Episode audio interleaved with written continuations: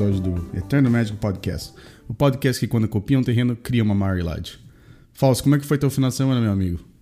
Olá, boa tarde, boa noite, bom dia a todos que estão nos ouvindo.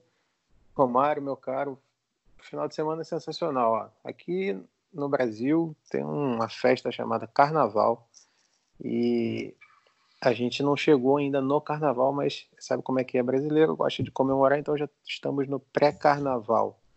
E no domingo tivemos um bloquinho infantil com a família, né, brincando, soltando confetes e serpentinas. E já que no sábado a gente teve a, a realização do segundo trial vinculado ao Eterno Challenge 11, é, sobre o qual a gente vai falar bastante ainda. E foi um torneio sensacional, uma vez mais, casa cheia no Cebinho, cinco rodadas de Legacy com os amigos, super divertido, é, um final de semana muito bacana. E por aí em Richmond, o que, que você conta? Bom, aqui não teve carnaval, mas é. o legal, foi tudo tranquilo por aqui. A Star City teve um evento esse final de semana aqui na cidade, mas como teve aquelas notícias péssimas para quem gosta de Legacy. Ah, teve um time, é um evento de time, aí, mas foi Legacy, ah, desculpa, era para ser Legacy, foi Pioneer, foi Modern e foi T2, né? Então eu acabei que não joguei no, no main event, uh, mas teve eventos de Legacy no sábado e no domingo. Uh, eles fazem uns challenges que você joga quatro rodadas e é aquele sistema do, do GPs, né? Você tem aquele, aquele prize wall, você ganha aqueles tickets e tem uma premiação lá qualquer. Uh, no domingo eu, fui lá na, no evento, eu fui com um amigo meu. Foi legal, teve. Foi um, o evento que eu joguei foi das 11 horas da manhã. Foi. Tivemos nove jogadores, eu acho. Mas foi legal, conheci um pessoal que jogava Legacy de outro estado. Uh, comentei com eles sobre eventos que acontecem em Washington, eles não sabiam, então acabei é, passando. É, fazendo um pouco de, de propaganda dos eventos que acontecem na região de Washington. Então foi, foi legal. Ah, joguei de Painter, mas foi aquela versão preto e vermelha. Eu acho que eu mostrei para você. Que joga com aquele Darete do, uh, do Conspiracy. E sim, sim. Então, o deck foi, foi divertido. Eu, eu não tava muito afim de jogar com aquele deck, mas eu tinha montado, tava no, na minha mochila. E como era um evento pequeno, que não tava valendo praticamente nada, eu joguei, mas foi bem divertido. Eu acabei fazendo 2-2. Antigamente eu achava que Death and Tax era um match bem difícil pro, pro Pender. Ganhei duas vezes de, de Death and Taxes no final de semana e perdi para Infect e para Lands. Mas foi. Não deu muito falar sobre o evento, que tinha quatro rodadas só, mas, mas foi bem divertido. Gostei. Uh, acabei. A premiação que eu ganhei, acabei comprando quatro boosters de Terrors Beyond Death. Não abri nada de bom, mas e também, também ganhei uma caixinha da, da Star City que dá para colocar mais ou menos uns 4, 5 decks ali dentro da caixinha. Mas então Uau. no final do dia é, depois, no final do dia, juntei com os amigos lá, a gente foi, foi tomar um jantar e comer, então foi, foi, foi divertido. E joguei bastante Magic no Magic Online também, assim. É... Bom, esse, esse foi, foi, uma, foi uma semana mesmo de, de, de Magic, mas no demais, o, o normal de, de um pai. ah, legal. Bom, a Bom, gente. Bom, diga lá. Não, eu ia falar, eu acabei, eu acabei trocando a ordem das coisas aqui desculpa. Bom, é, queria mencionar nossos patrocinadores, a power9.com.br, a vaultofcards.com.br, o Cebinho e a Card Hoarder. Todos são esses sites são nossos patrocinadores e o Cebinho também é o local onde acontecem os Eternal uh, Challenge Trials. Isso, os ah, Challenge e os Trials também, exatamente. Posso, o, o carnaval aí atrapalhou a, o número de jogadores do, do, do trial ou foi a mesma coisa? Eu sei que às vezes, quando o que eu lembro assim da minha infância, quando tinha carnaval, o pessoal já saía da cidade, ia, ia viajar, né? Você sentiu é, alguma na verdade, o, o, fim de semana do carnaval, a gente não vai fazer torneio, né? Então, uhum. o final de semana do carnaval vai ser ali, dia 21, 22 de fevereiro, né? Então, não vai ter torneio aqui.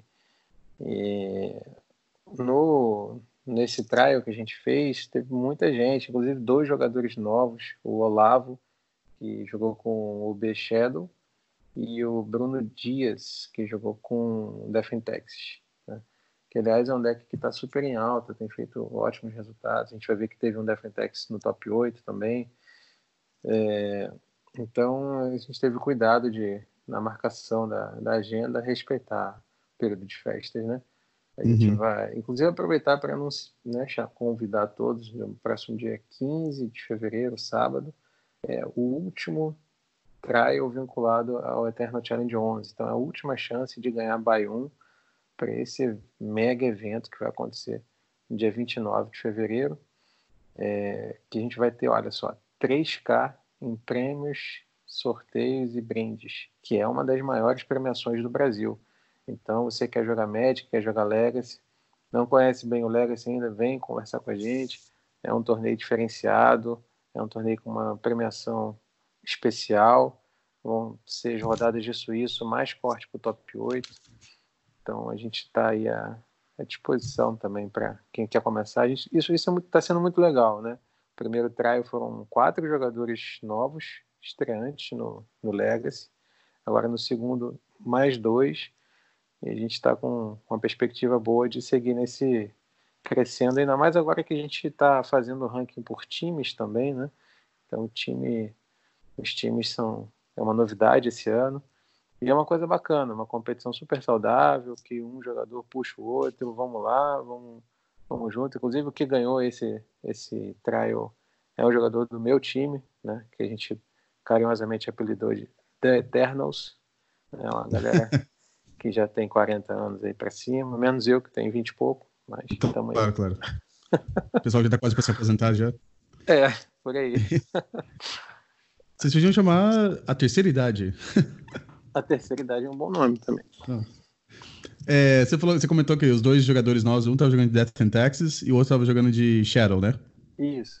É, são. Interessante, são dois decks que, para quem quer entrar no Legacy, é um, é um bom caminho, né? Porque o, o, Death, o, Death, o Death Shadow é, é um deck que se joga no, no Modern, então tem muita carta que é compartilhada pelos dois formatos. E o Death and Taxes é aquele deck que a gente comentou que dos decks mais competitivos do Legacy, acho que é o único que nenhuma carta está na reserve list, né? Então todas as cartas que estão no Death and Taxes podem ser reimpressas um dia. Algumas delas já foram reimpressas já. Uh, acho que a Caracas, acho que foi a Caracas e a Wasteland, acho que foi as duas assim que mais surpreendeu, né? Porque eram cartas que eram bem caras e agora foram reimpressas, então abaixou um pouco o preço. Uhum. Então, mas são, são dois decks que, para quem quer entrar no Legacy, é uma, uma grande opção, né? E o Death in Texas é um deck que, não sei, existe há tanto tempo no, no, mod, no desculpa, no, no, Legacy, muda um pouco o metagame, às vezes fica um pouco pior, fica um pouco melhor, mas você se adaptar ao deck, você consegue conseguir bons resultados com um deck que não é tão... que não precisa de dual land, por exemplo, né? Exatamente, é um deck que eu falo há muitos anos, né? Que é um deck sensacional. E agora ele está numa fase maravilhosa, né? Fez lá o primeiro lugar do Suíço Nacional Legacy em dezembro. Teve um, um torneio, acho que Format Challenge do Molker também, o Daryl lá ganhou o torneio, né? Com mais de 100 jogadores. Exatamente. Aqui em Brasília, o, o, Igor venceu o último challenge também em dezembro com o Defentex. Então é aquilo que eu já dizia há muito tempo, não é só um pet deck, um deck bonitinho, legalzinho. É um deck para quem é, quer disputar e ganhar os torneios. Inclusive, Romário, quero aproveitar para te dizer, olhando para esse top 8 que a gente teve, você vê que os dois primeiros fizeram top 4 é, em nacionais Legacy, o Marcelo Coutinho em 2016 e o Diego no ano passado. A gente tem o o, o Daniel Nunes fez top 8 em nacional em 2017, se não me engano. É, o Igor Silva está nesse top 8, que é, que é, o atual campeão do, do Eternal Challenge.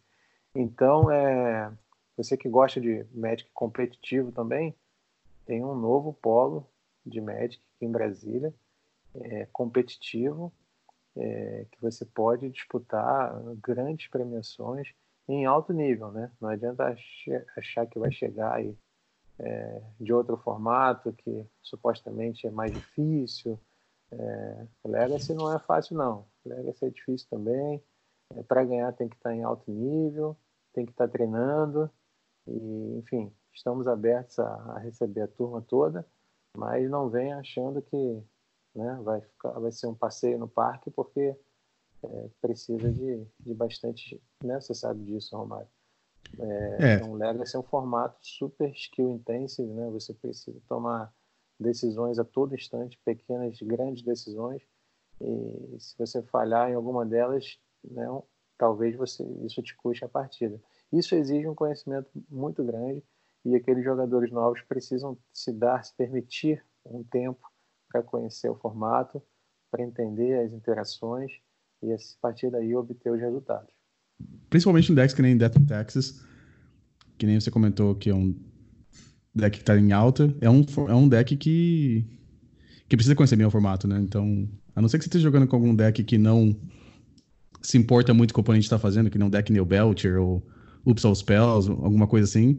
No geral, no, acho que vamos dizer que 90% dos decks no Legacy, é, você tem que conhecer bem o formato para você poder ir bem. Então, às vezes, demora um tempinho para você aprender que está acontecendo, né?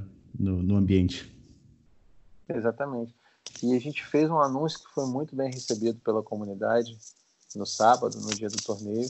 Nós anunciamos uh, uma tundra para o time vencedor da temporada, é, mais staples, né, que ainda vão ser anunciadas conforme o tempo.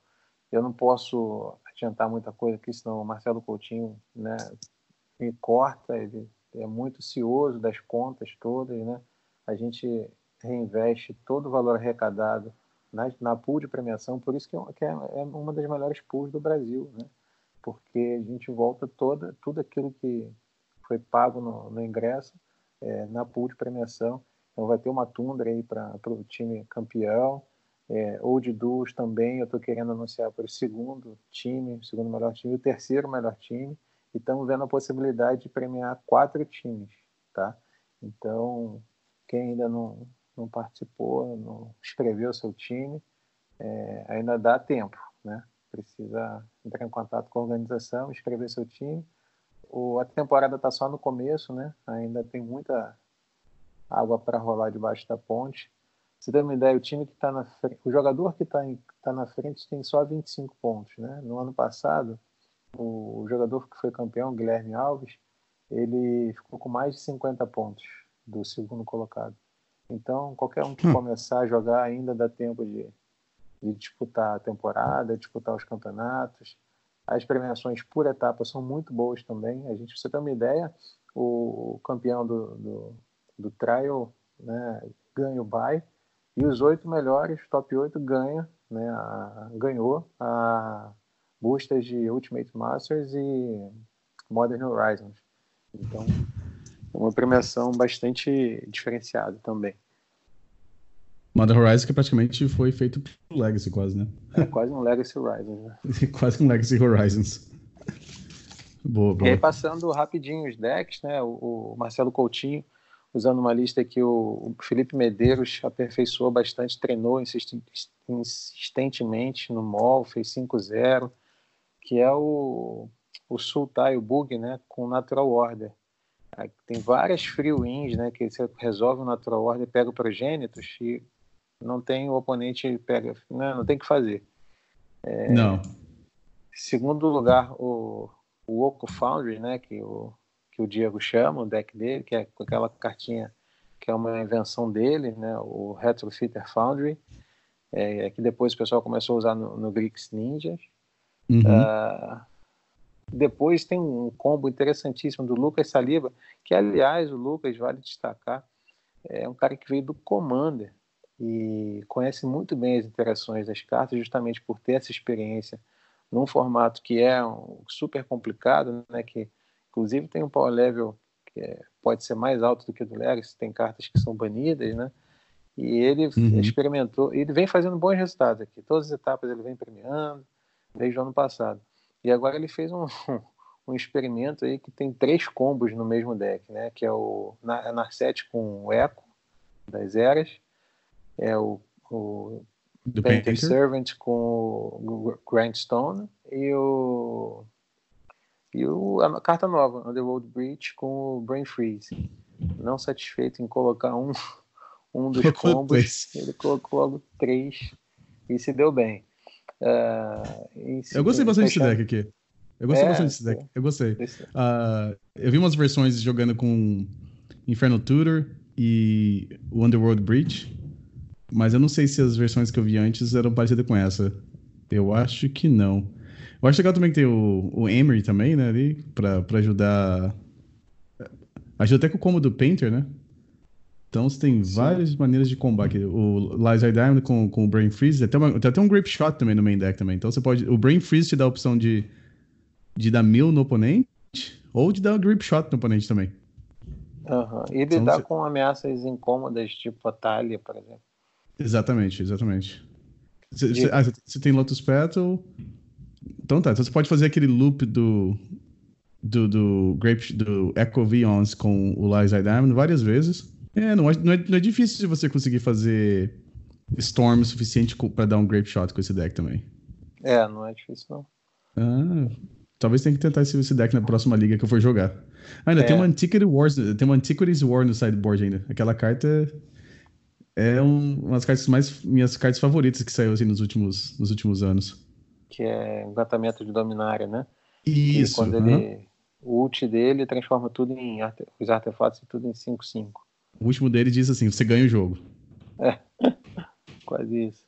Bom, muito Aí, legal, completando muito legal, o top 4 tem o Daniel, Daniel Nunes, que geralmente está de Fractus, mas dessa vez ele usou um Fractus que tem umas criaturas com prowess, uns fractos com prowess ali, um fractus que vira aberração inseticida, o outro que vira, deixa eu ver aqui, o outro que casta a magia do cemitério.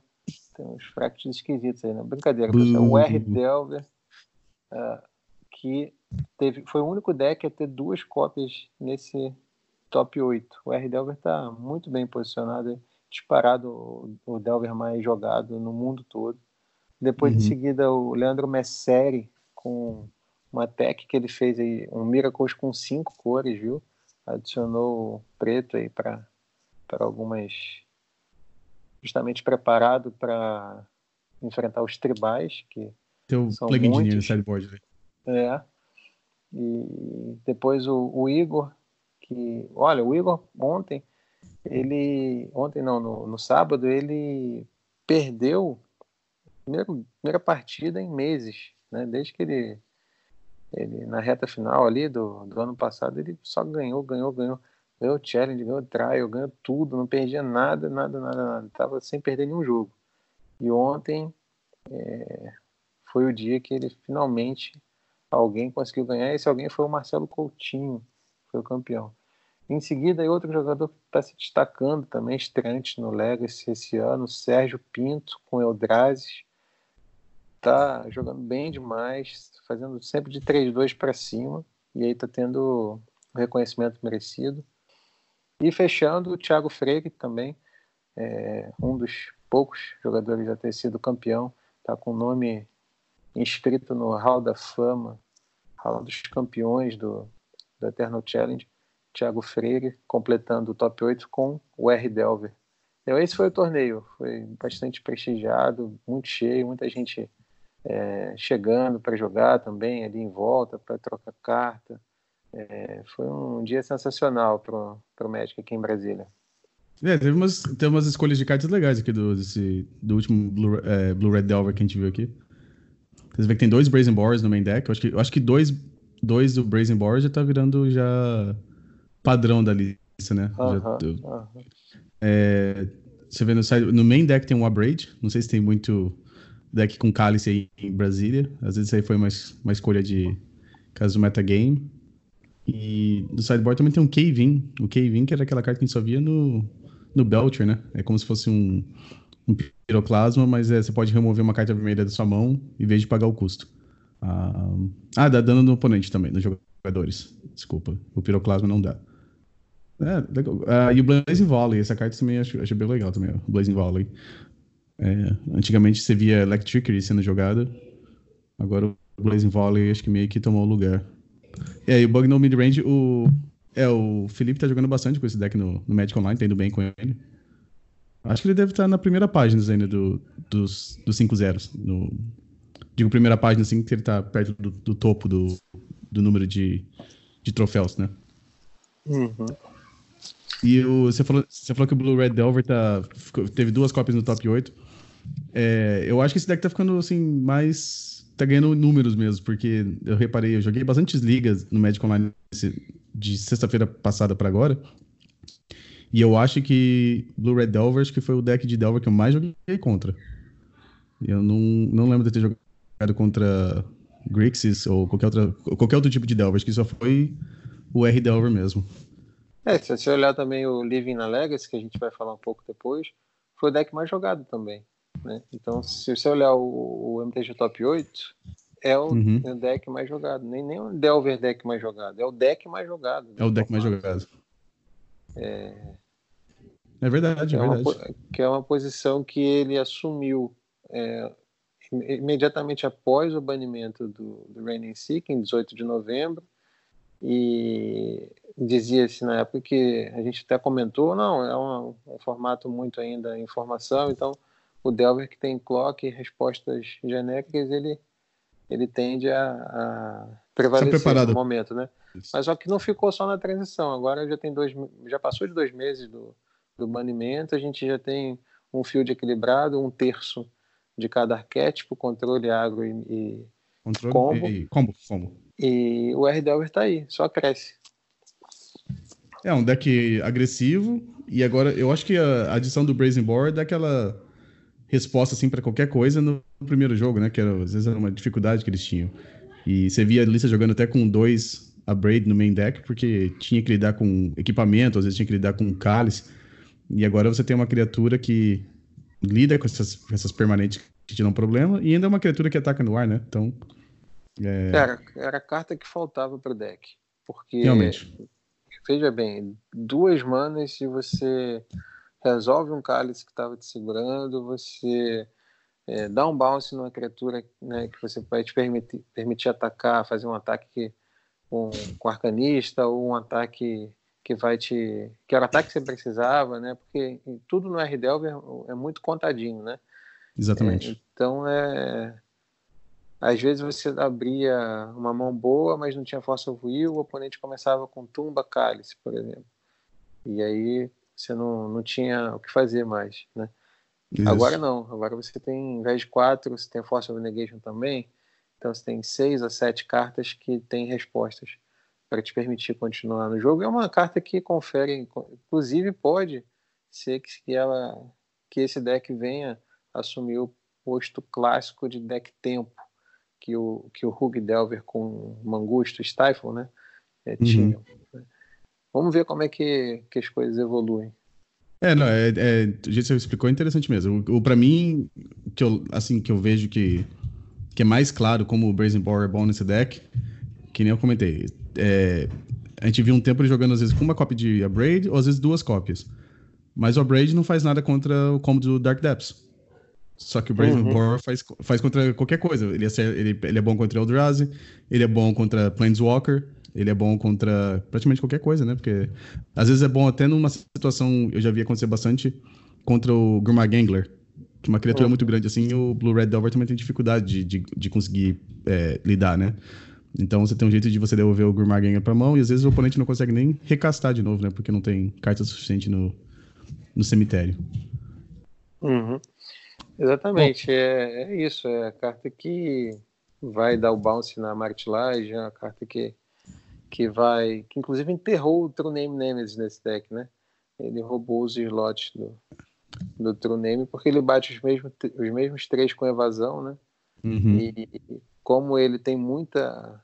o leque de opções que ele te fornece é maior do que o Troname, claro, no jogo certo o Troname vai fazer né, um papel melhor. Mas considerando o, o Legacy, é um formato repleto de cartas poderosas, podem usar, pode usar todas as cartas lançadas na, no jogo. É, obviamente você tem uma pool muito grande. Então nessa conformação toda, né, ele te dá um leque maior de opções e por isso tá ganhou aí o, o lugar. Os tão concorridos slots do deck.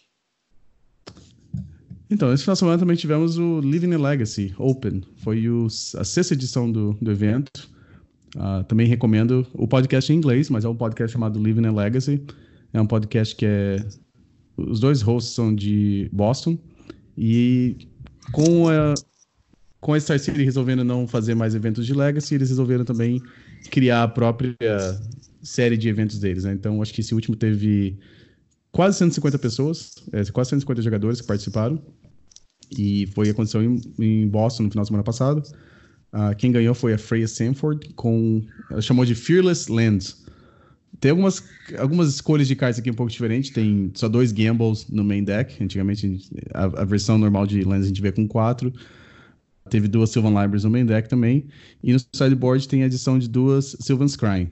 Uh, ela explicou um pouquinho, numa, acho que foi na página do evento até, no, no Facebook.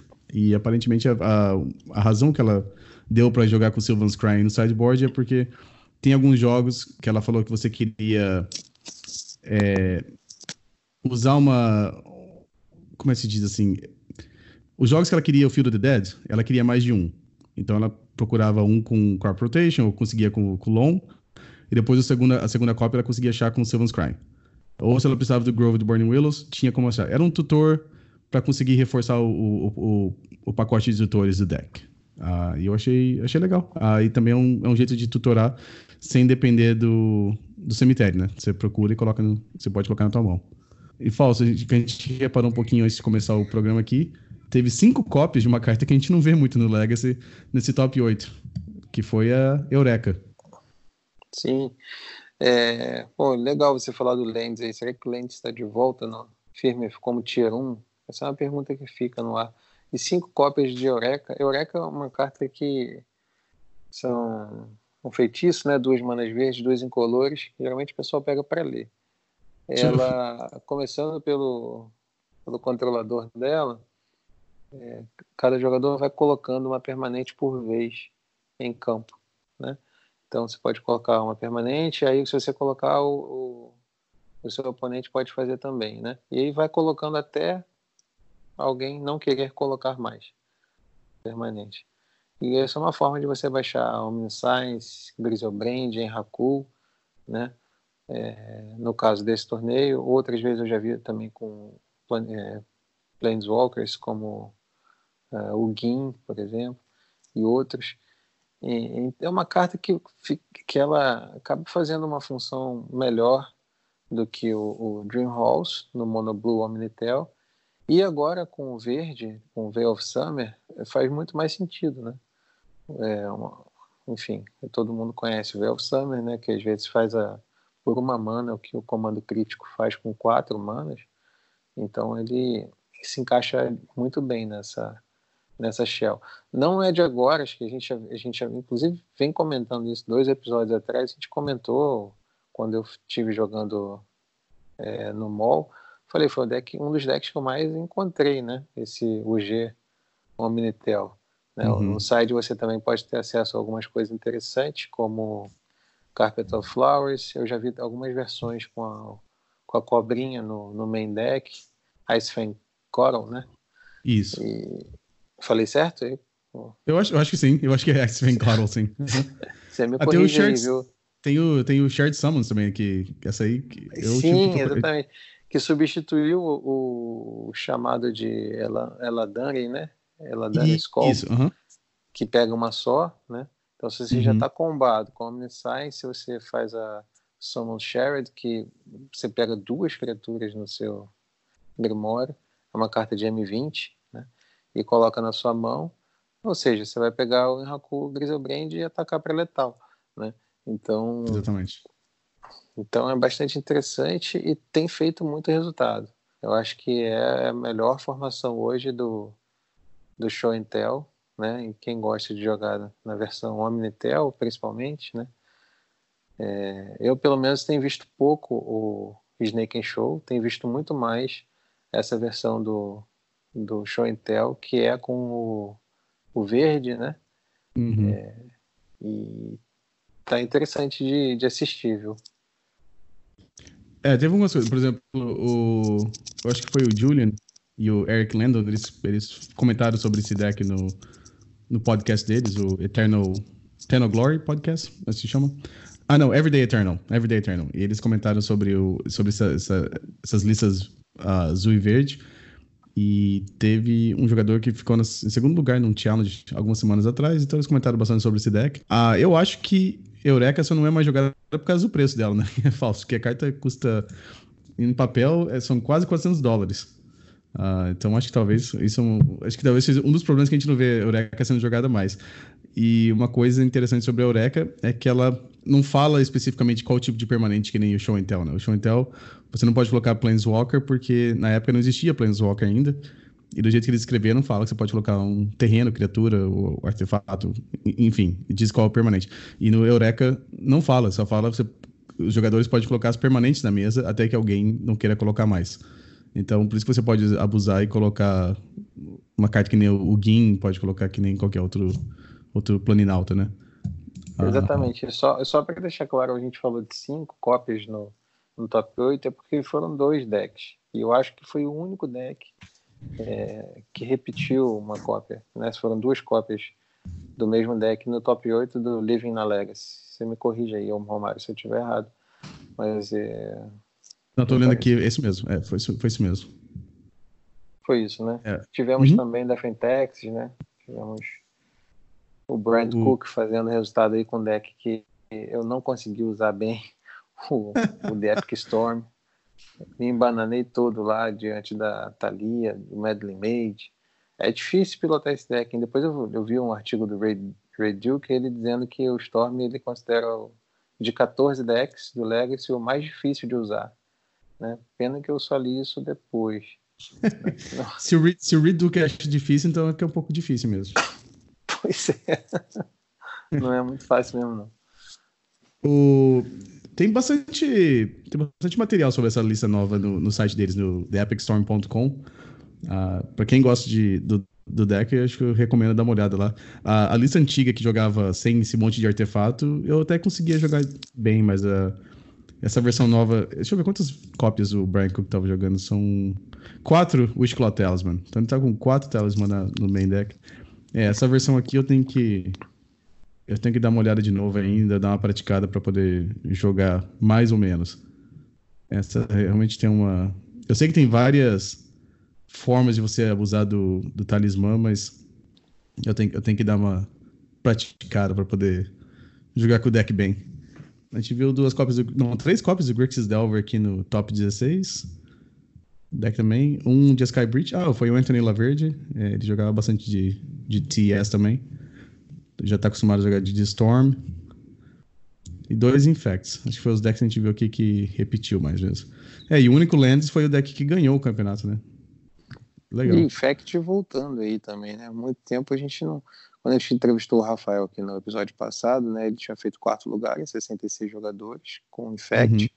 Agora a gente está vendo aí mais dois infects num torneio grande também. É, também é, uma, é, é algo para a gente ficar atento também. Tava muito tempo sumido do, do field. É, o, acho que o Renin Six dava trabalho, né? Porque as criaturas eram. Tem um ponto de, de, de defesa e, e, a Wasteland também dava um jeito na, no Ikmoth Nexus, né? Então, agora que a gente tem mais o Renin Six no formato, o Infect tem um pouco mais chance também de, de brigar ali pro. É, na verdade, olhando aí para esse top 16, é o deck mais jogado. São três cópias. O único deck que tem três cópias. Não, o Grixis Delver também. O Grixis Delver também ah, o Grixis Delver também? Mas são os dois, é. é o Grixis e o Infect. É verdade, são os dois decks com três cópias. Uhum. Ah, não sei se tinha mais alguma coisa que queria falar sobre o o Living na Legacy. Eu queria tentar jogar num deles, é, só que é, é muito longe para mim. É, são acho mais ou menos umas 8 horas e meia para chegar nesse campeonato. Então, é, acho que o, o, plan, o, planejamento deles é o próximo evento ser um. Eles querem fazer um evento de dois dias. Aí talvez, quem sabe, eu vou lá e posso até falar como é que é o evento e tudo. Mas evento de um dia só, 8 horas e meia, Ainda não dá pra mim fazer isso, não. É puxado. É, pra quem, tem, pra quem é jogador de Legacy, que tem filho, não tem que explicar muito, né? Sabe como é que é difícil explicar pra, pra esposa como é que você vai ficar, sair de casa pra jogar, jogar Magic tão longe assim? Não é lá muito Bom, fácil mesmo, não. Não, não. Tem que lavar muita louça, tem que lavar muita roupa. Depois a negociação começa. Tem que começar umas duas semanas antes, às vezes um mês antes, então é, é difícil. É verdade. Então, além disso, também tivemos o challenge. A gente sempre dá uma comentada no challenge se tem algum, alguma coisa que chama atenção aqui. É, teve bastante deck interessante, né, Falso? A gente deu uma olhada aqui antes de começar o programa. Dois Jeskai Underworld Breach 6-0 no, no, suíço. É, o Jeskai do. Sim, é. Teve também o. O, o Strifle, né? E também o deck que foi banido do Modern. Quase igual o, o combo lá do. Da, do Top Tier. Top Tier Sword. Urza Top Tier Sword.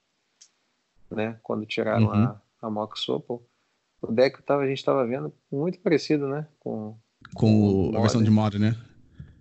É, é, é, e é uma.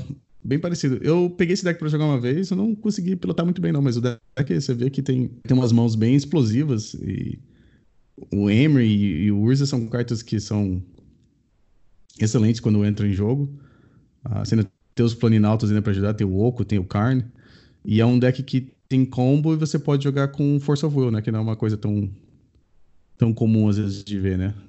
Te, te dá essa habilidade de você jogar com Force Negation também. Tem até uma Force Negation no, no main deck. Então tem vários ângulos de, de ataque, né? Você tem os Planinautas, tem o, o Urza, tem, tem o Sai também, que pode fazer um monte de. Uma, um exército de, de Topters no, no, no, no campo de batalha. Tem Cálice também. O deck realmente é, é forte. Você já pegou algum deck desse assim pra jogar, Fausto? Joguei aquela vez com. Agora não tô vendo aqui no site, não tem a treliça? Não tem o plano de treliça no site? Tem, é a última carta aqui. Ah, é a última carta. É, joguei uma vez com o Urza Eco, que tem o cálice também, um pouco diferente, mas tem um princípio né, das Solentes, deck de cálice, se você quer, tinha Smoke Sopa, bem parecido com, com esse aí. Quando eu usei, não tinha ainda o advento do Oco, né? Uhum. Então você podia fazer monoblue tranquilamente. Esse aí eu tô é. vendo que é Sultai, né? É bug. Tem a Bellyful Strix ali, né? Tem, tem até a própria Decay também. Tem Decay. É, te dá um acesso um pouco mais. Complica um pouco a base mana, mas. E não tinha, né? Por outro lado, o que eu usei não tinha a, a, o plano do Topter Foundry com a Sword of the Meek. Isso, não tinha. É, eu lembro que era a versão que a gente, que eu, a gente jogou, né? Eu joguei também. E aquela versão era, era mono blue.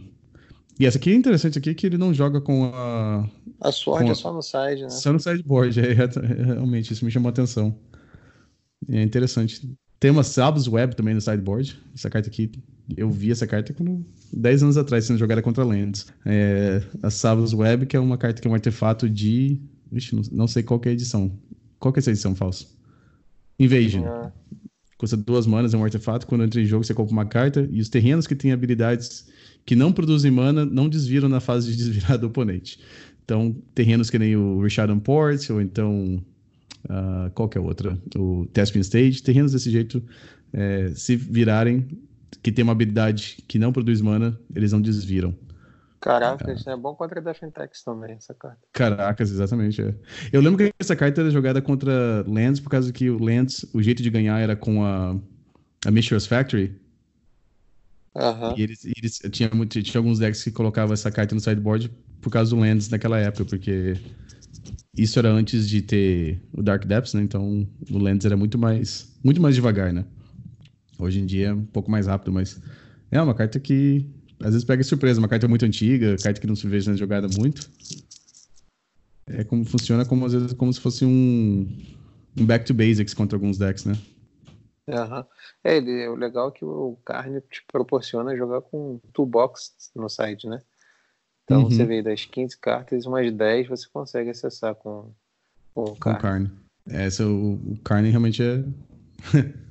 Falando isso, esse final de semana, quando eu joguei no evento aqui na, da, da Star City no Challenge, um, tinha um amigo meu que tava jogando com deck, ele montou um deck, uma lista dele mesmo, né? E ele tava jogando com o Karn. E uma carta que ele, quando, ele colocou no sideboard, assim, no último minuto, é aquela carta Caltrops. Você sabe o que a carta faz, Fausto? Qual o nome? Caltrops. Eu não, eu não lembro como é que se fala em, em português, porque a carta é muito... É muito antiga, quase não vejo jogo. Deixa eu ver se eu acho aqui. É um artefato de três manas? Isso, aham. Uh -huh. É de ah, tá. Destiny. Hum, como é chamava? Strepes. Sim. É, Lembro custa vagamente.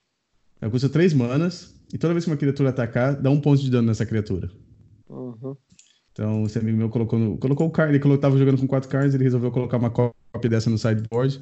Na segunda rodada, ele jogou contra Death in Texas. O oponente dele não conseguia atacar ele, porque todas as criaturas tinham um de, de, de defesa. É. E a Caltrops parou, parou o campo de batalha. O, é um exemplo de como o Carne consegue te dar essa habilidade de você colocar essas coisas absurdas no sideboard e não tem problema, né? Porque você não... É, das 26 criaturas, 27 do Defentex só vai conseguir atacar com Stoneforge Mystic, Battle School, uh, Sanctum Prelate e o Mihan Crusader, ou seja, uma, duas, seis, sete cartas.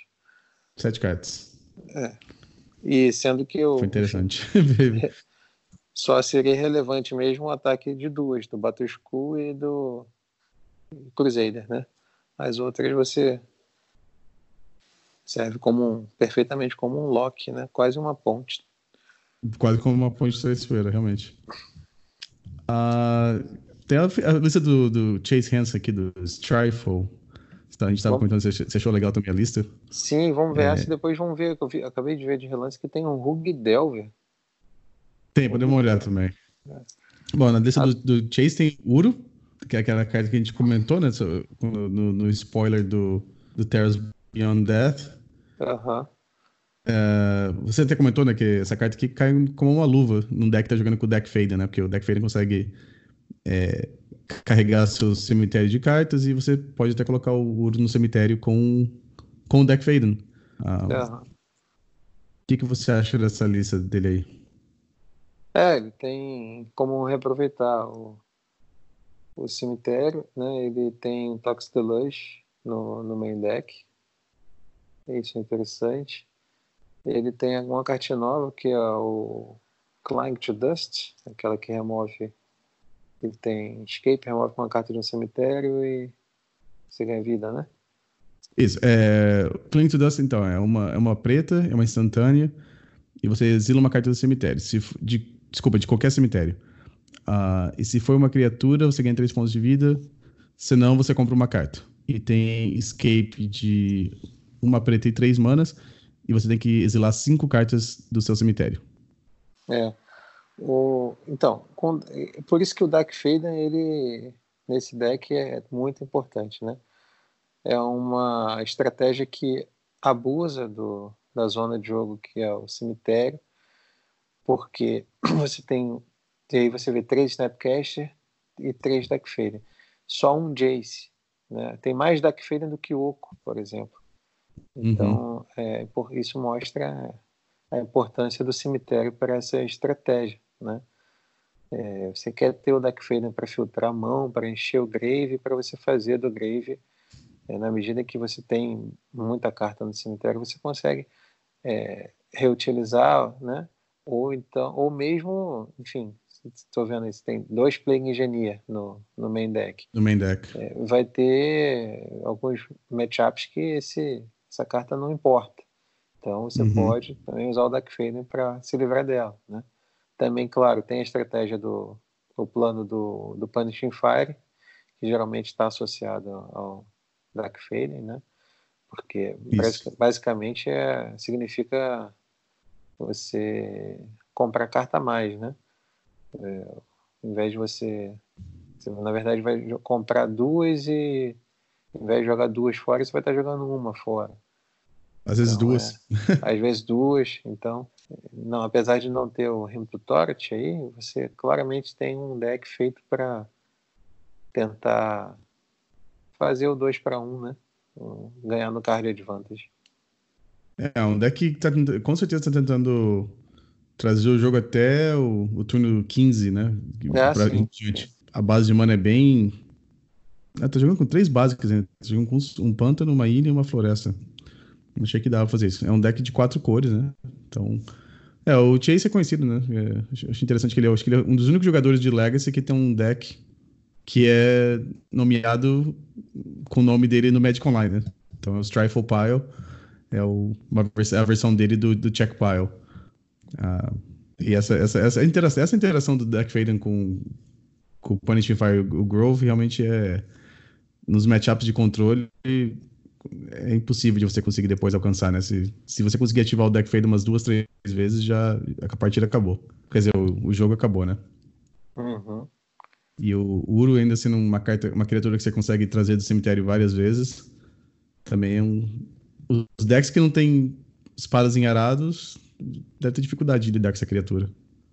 Sim, sim. Não, qualquer match de atrito aí eu acho que fica na desvantagem, né?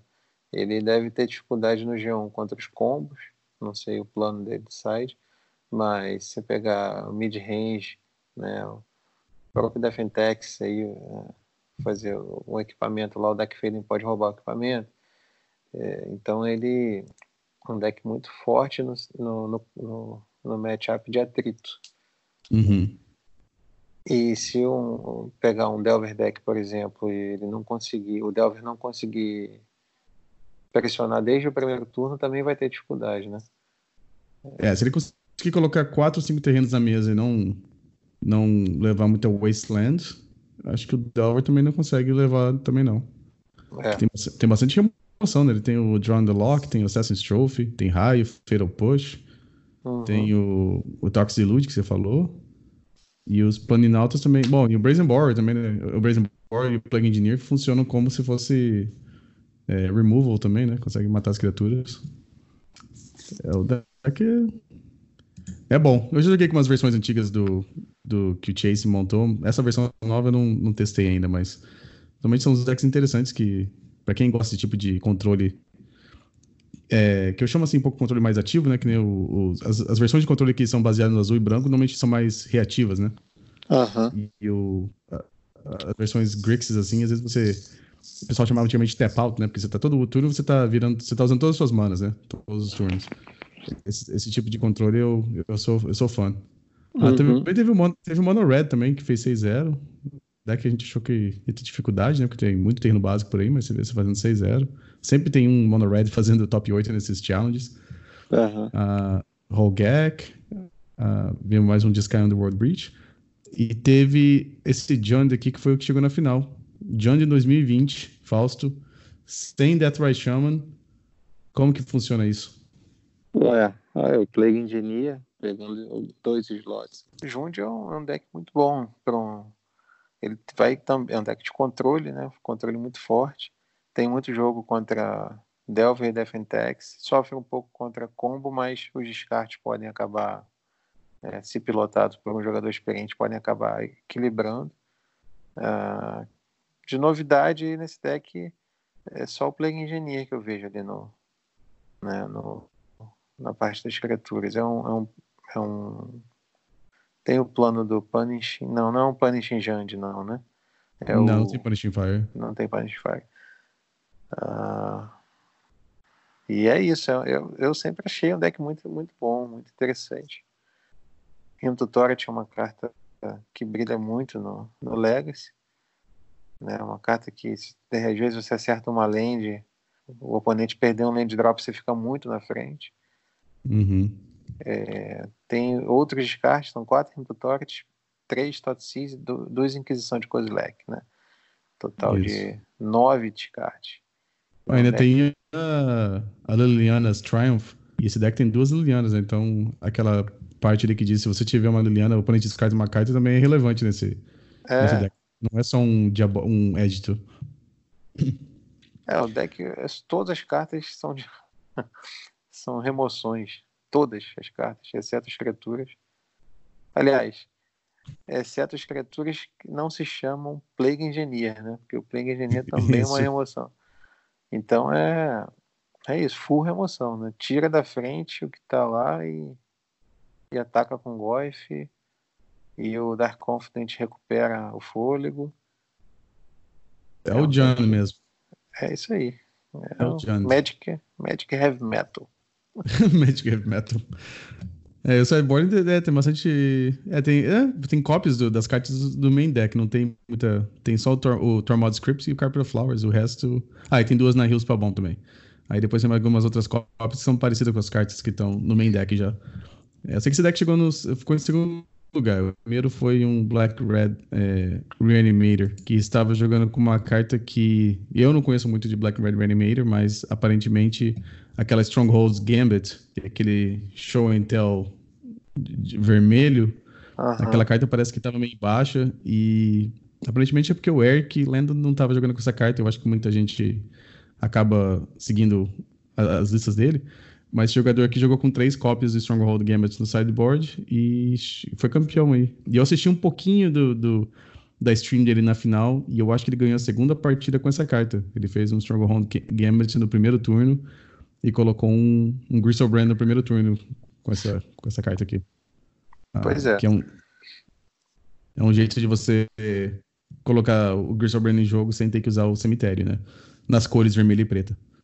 Bom, você falou é que queria dar uma olhada aqui no, no Delver. É, o Stronghold Gambit é a carta que desvia da Rest in Peace, da Leyline of the, Leyline of the Void, né? Exatamente. É, o é, Rug for... quer ver se tinha mangusto, mas não tem mangusto. Não, é um...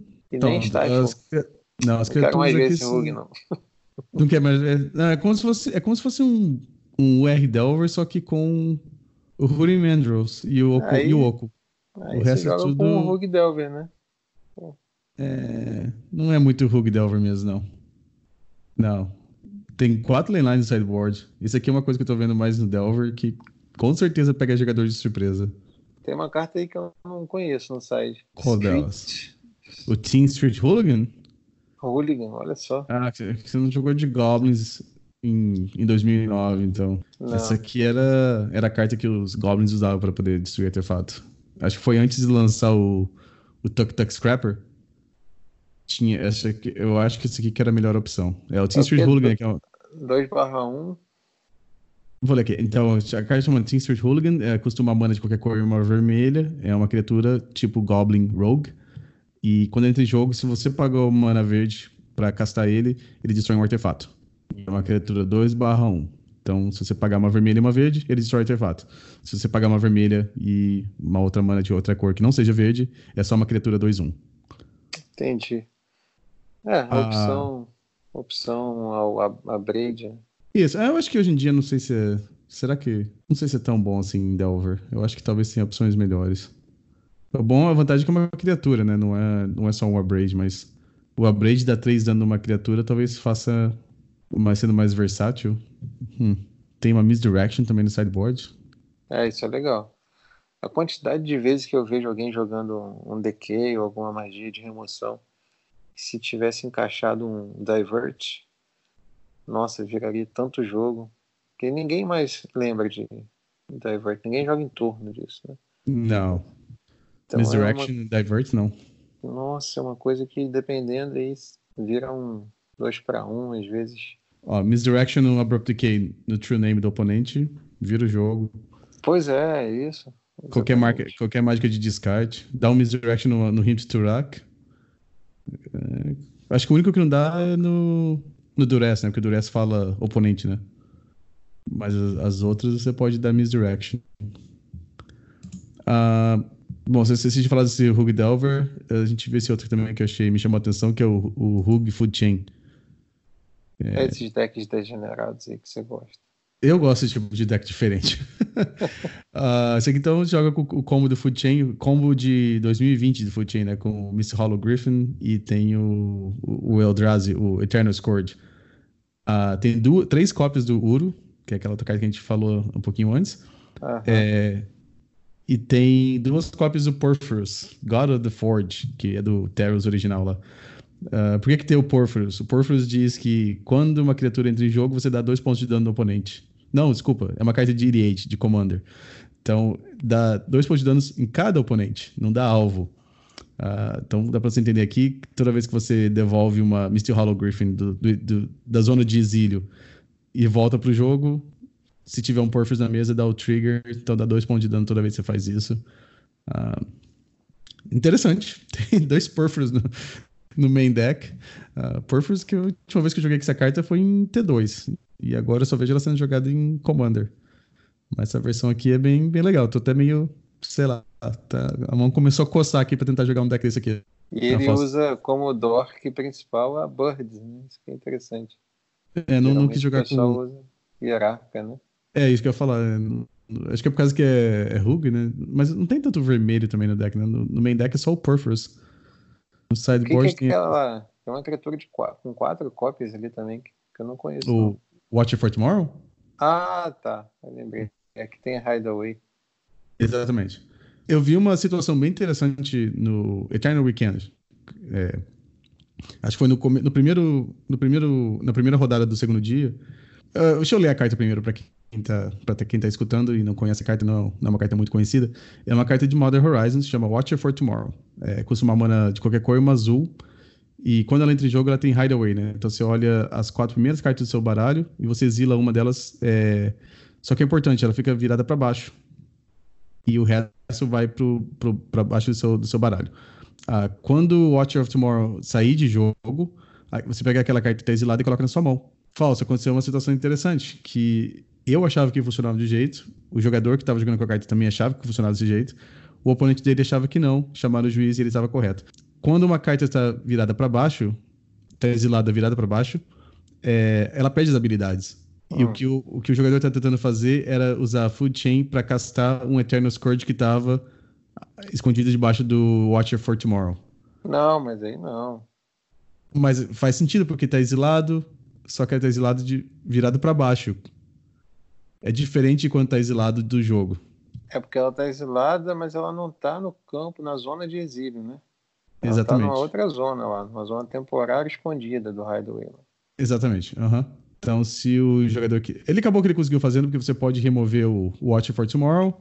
Aí o Eternal Scourge vai pra tua mão e da sua mão você tá. consegue caçar ele também. Mas, mas ele queria castar o, o Eternal Scourge já do exílio e não tinha como fazer isso.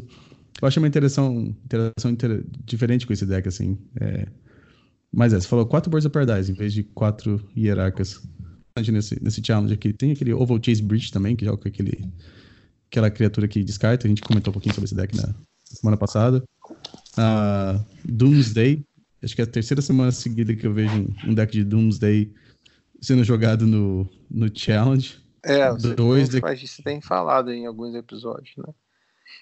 Então, lembrando o pessoal, como eu já falei nos outros né, nos episódios anteriores, se o seu oponente tentar castar uma carta chamada Doomsday, você deve envidar todos os esforços para anular. A minha, a minha, minha regra, assim, normalmente é se o nome do deck está sendo castado, você provavelmente tem que dar um jeito de anular. É. Tipo tá jogando isso. contra Belcher, anula o Belcher. Tá jogando contra Ad Nauseum, Tendrils, anula o Ad Nauseum. Tá jogando contra Doomsday, anula o Doomsday. É, funciona. Assim, Eu o Belcher tem um. Sneaking um, Show também. O Belcher tem um, um, uma exceção, né? Porque você talvez queira anular o, a magia que vai levar de 3 para 4 manas, porque às vezes ele tem o Empty the Warrens, né? E se você tiver com um deck que não vai conseguir lidar com muitos goblins, talvez não valha a pena pagar para ver. Não, realmente, realmente. Não, isso aí foi uma, uma regra assim bem, bem geral, assim, no vácuo, né? É, mas em geral funciona. É. Exatamente. É que toda regra tem exceção, né, Romário? Claro, claro. No Turbo Depths, às vezes não tem como você. Não tem como você anular o Depths, né? É. pois é. Então, essa versão aqui. O que, que, que você achou do Turbo Depths? Você jogou duas ligas, né, com ele ontem. Duas? Eu joguei muito mais que isso. não, o Turbo... mais. É, então, uh, bom, a gente pode até falar um pouquinho sobre. Acho que a gente tem a última, última parte da pauta aqui. Tem alguns eventos que vai acontecer. Uh, e eu tô me preparando para tentar escolher um deck que eu vou jogar. Tem dois eventos que eu tô. Talvez vou jogar. Os dois valendo é, Dual Lands. E são eventos que o top 8, a premiação é bem melhor que a nona, a nona colocação. Então, tô tentando procurar um deck para jogar e eu meio que escolhi o Turbo Depths. É, hoje joguei acho que umas eu joguei hoje umas quatro ligas, eu acho, com o deck. Uh, e a versão que o Tom Happ eh, tá jogando. Uh, deixa eu ver se eu consigo até achar aqui, ó. Se eu tenho aqui na minha frente para dar uma olhada. Mas o. Eu joguei bastante tempo com o Slow Depths. E eu acho que, não sei se é característica minha de querer jogar com deck que tem um plano além do combo. Então eu tinha dificuldade de jogar com essa versão. Mas agora, depois de jogar bastante liga com, ligas com esse deck, eu acho que eu tô gostando. Eu acho que o deck tá bem posicionado. Ah, é ótimo contra Delver. É, até agora não tive muito problema contra Reanimator. Eu acho que o único deck que ainda tem que dar, aprender um pouco, jogar um pouquinho melhor ainda, é contra controle e contra esses decks de Underworld Breach. Mas eu acho Entendi. que os outros decks eu tô. Até Death and Tax, que antigamente eu tinha dificuldade de jogar contra.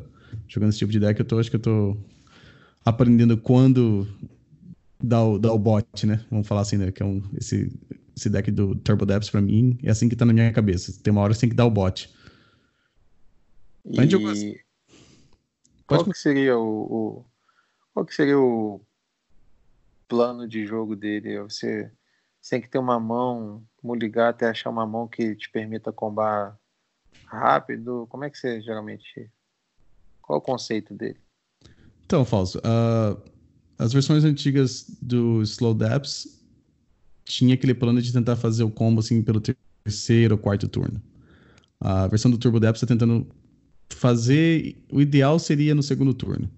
Você consegue jogar uma mágica de descarte para ver se está tudo tranquilo. E depois no segundo turno você pode combar.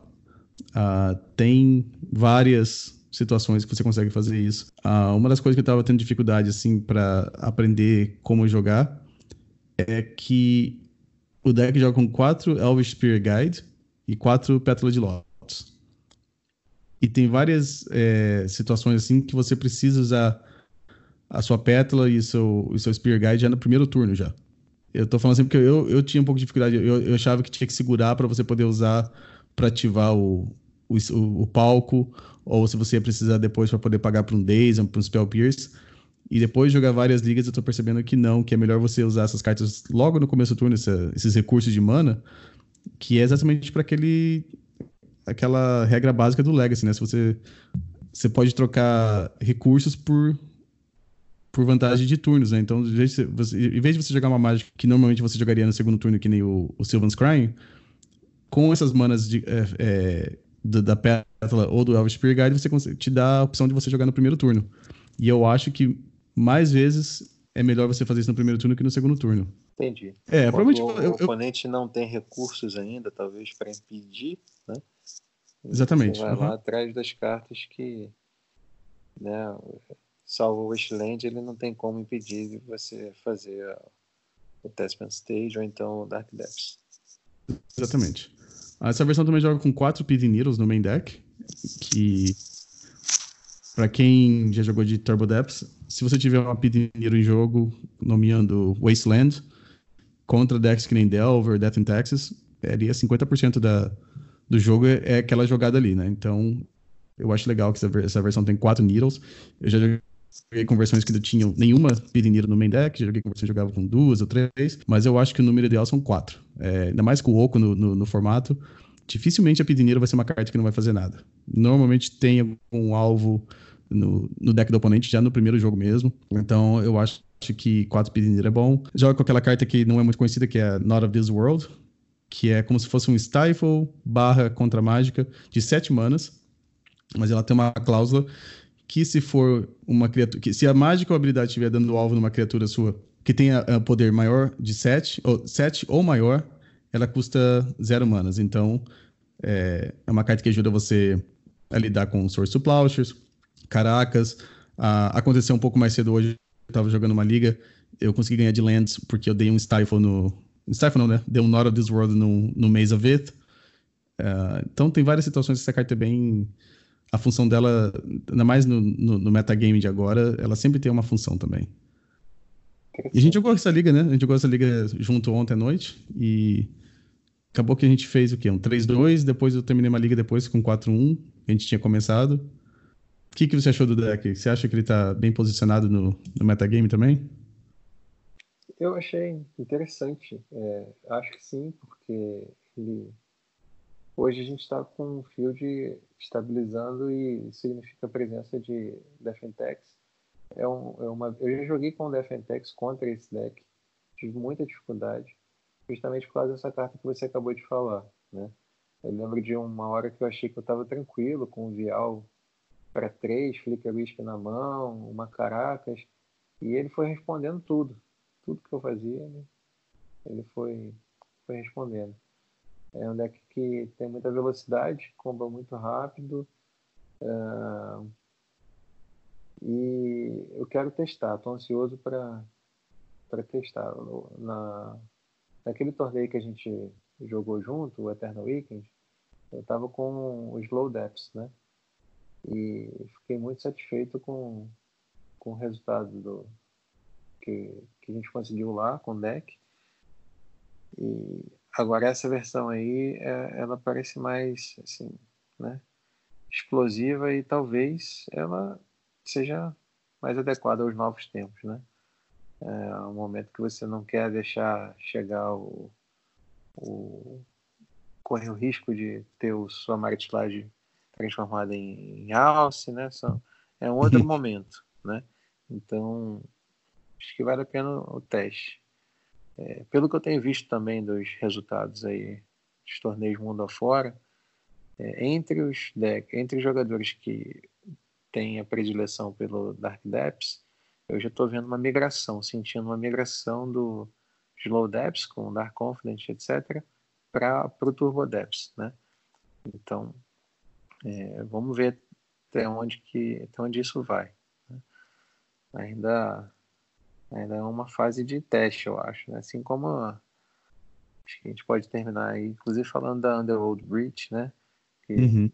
teve alguns decks, mas é isso, né? Não, não tomou conta do formato como alguns acharam que ia acontecer. É uma carta forte que está tem sido testada, tem sido jogada, tem feito, resulta feito resultados, mas não está ficando com sete cópias de, de 8 no top 8. Não, isso não vai acontecer. Então é, é aquilo que a gente falou, né? Seja bem-vindo ao Legacy. O formato tem muitas respostas genéricas, consegue lidar com, com ela relativamente bem e acho que vai se adaptar. É, eu. Então, eu vou continuar testando esse deck. Talvez uma carta que passou assim na minha cabeça quando eu tava jogando com o deck é testar aquela Once Upon a Time. É... Ah, sim, é verdade. Eu pensei nisso. Por que, que é. não tem Once Upon a Time ainda? Eu, eu tava conversando, o, o jogador que montou esse deck, essa versão aqui é o Tom Rapp. É, bastante gente conhece ele no Magic Online por, pelo nome de Negator77. Ah, e ultimamente ele, ele começou a jogar com o nome de Duplicatori no Magic Online porque ele ficou como ele sempre jogava com o mesmo deck, toda vez que ele era empareado com alguém, o, jogador, o oponente ele já sabia qual deck ele estava jogando. Aí ele uhum. mudou o nome dele para melhorar, assim. Uh, Tom Rapids acho que só joga com decks com Turbo Depths, então. Uh, com, com Dark Depths. Acho que ele foi o criador do, do Bug, Del, uh, Bug Depths primeiro. Então eu peguei a lista dele. Uh, eu conversei com ele um pouquinho sobre sideboard e tudo. Eu vou até colocar o, o, o link do sideboard dele é, na, no programa para quem tiver interessado em jogar com essa lista também, uh, o sideboard funciona perfeito. Eu joguei várias ligas e eu acho que estava correto. Uh, e eu acho que com certeza eu vou fazer um, um vídeo essa semana ainda sobre esse deck. Uh, eu vou talvez jogar mais umas duas ou três ligas antes de gravar o vídeo para tentar fazer um vídeo com de boa qualidade é, para me explicar todas as, as, jogadas que eu vou fazer.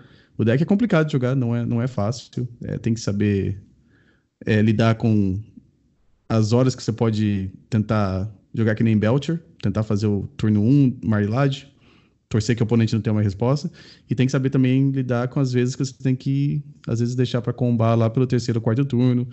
Tem vezes que você tem que aprender como combar e depois recarregar de novo e tentar combar de novo. Tem, tem jogos que você tem que combar duas vezes para poder conseguir ganhar. Então, esperem essa semana, eu vou colocar um, um vídeo sobre esse deck no, no meu canal. Legal, quero ah, assistir. E falando sobre conteúdo novo, Falso, então você deu. A gente estava conversando sobre pro próximo, pro próximo episódio, a gente falar sobre as dúvidas dos jogadores novos sobre o, o Legacy, é, alguns mitos, talvez, que a pessoa tem achando sobre o formato.